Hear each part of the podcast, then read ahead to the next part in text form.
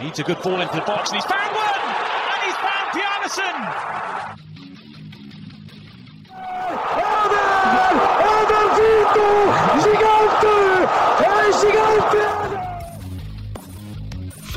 Pessoal, minuto da Euro número 18 no ar e no programa de hoje vamos com os resumos de Espanha 1, Suíça 1, com classificação espanhola nos pênaltis e Itália 2 a 1 na Bélgica no melhor jogo da Euro até agora, nos comentários de Julia Faber, lá dos nossos parceiros do 4231. Então vamos aos jogos.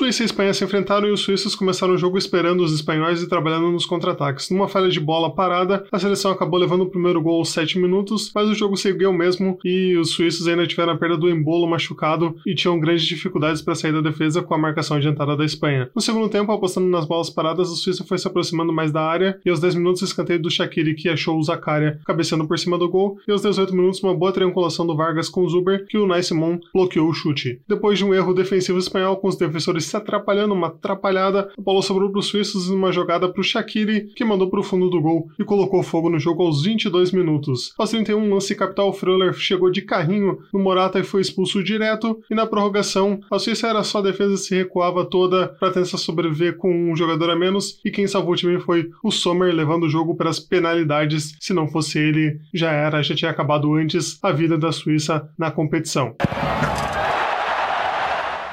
Já a Espanha vinha no jogo de posse de bola tradicional e aos 7 minutos no escanteio cobrado, a bola passa até chegar no Jordi Alba fora da área, que chutou desviado no Zakara e enganou o Sommer para marcar 1 a 0. O time jogava muito nas viradas de jogo, achando o Sarabia sempre na esquerda. Com espaço, a Espanha gastava mais do tempo e rodava a bola à procura de novas chances sem pressa. No segundo tempo, com um minuto de jogo, ataque rápido espanhol que chegou no rumo chutando para a defesa do Sommer. Aos 13, o Ferran Torres recebeu um cruzamento e agitou para o voleio, mas o Seferovic bloqueou e quando começou a sofrer mais pressão, a Espanha levou o gol aos 22 minutos e o jogo alterou ficando bem mais aberto. Mas depois os espanhóis igualaram o jogo, mas ainda tinham dificuldade para chegar no terço final. Na prorrogação, com um minuto de jogo, cruzamento do Alvo pro Moreno de cara pro gol chutar para fora. Aos 5 minutos, o Alvo pegou de longe e obrigou o Sommer a tirar a bola pelo alto. Aos 10 minutos, o Moreno recebeu o lançamento de longe e chutou para uma defesaça do Sommer. E aos 12, o Erzabal testou o Sommer de novo, que fez outra defesaça, mas a Espanha não fez o gol e foi para os pênaltis para sofrer mais ainda. Nas penalidades, Busquets mandou na trave, o Garavanovic marcou, o Olmo marcou, o Char perdeu com a defesa do Simon, o Rodri cobrou e o Sommer defendeu, o Akanji cobrou e o Nai Simon defendeu, todo mundo errando, Moreno converteu, Vargas cobrou e mandou lá na lua, e o Orzabal cobrou e marcou, classificando a Espanha, classificação suada, sofrida da Espanha, que agora aguarda o adversário para a próxima fase.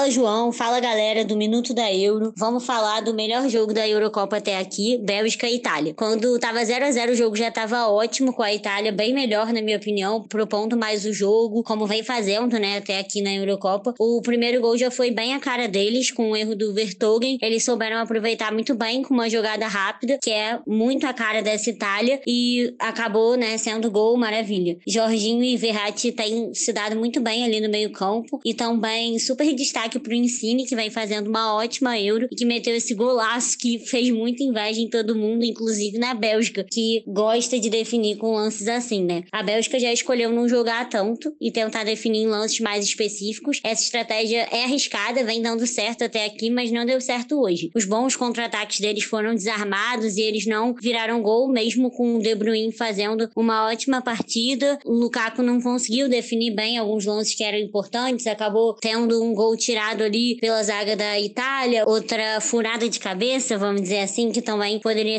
ter sido gol e não foi. E aí a Bélgica acabou sofrendo com isso, apesar de ter marcado o pênalti a favor, né? O segundo tempo foi mais igual, né, com esses lances. E destaque pro Doku, que fez bons lances ali para a Bélgica, que por pouco não acabaram em, em gol. Mas realmente a Itália foi bem equilibrada, acabou sofrendo a triste lesão ali do Spina, mas mostrou no segundo tempo, mesmo tendo um segundo tempo mais igual entre os dois lados, que estava mais assertiva no jogo. E aí merece demais essa classificação e vamos que vamos para as semifinais. Beijo, galera. E ficamos por aqui, lembrando que amanhã teremos fechando as quartas de final República Tcheca e Dinamarca e Inglaterra contra Ucrânia. E muito obrigado, Júlia, pelos comentários. Sigam lá o 4231, que eles também estão cobrindo a Euro. E não deixem de compartilhar o nosso podcast para que mais pessoas ouçam os nossos resumos. E até amanhã. Este podcast foi editado por Icarus Produtora, soluções em audiovisual.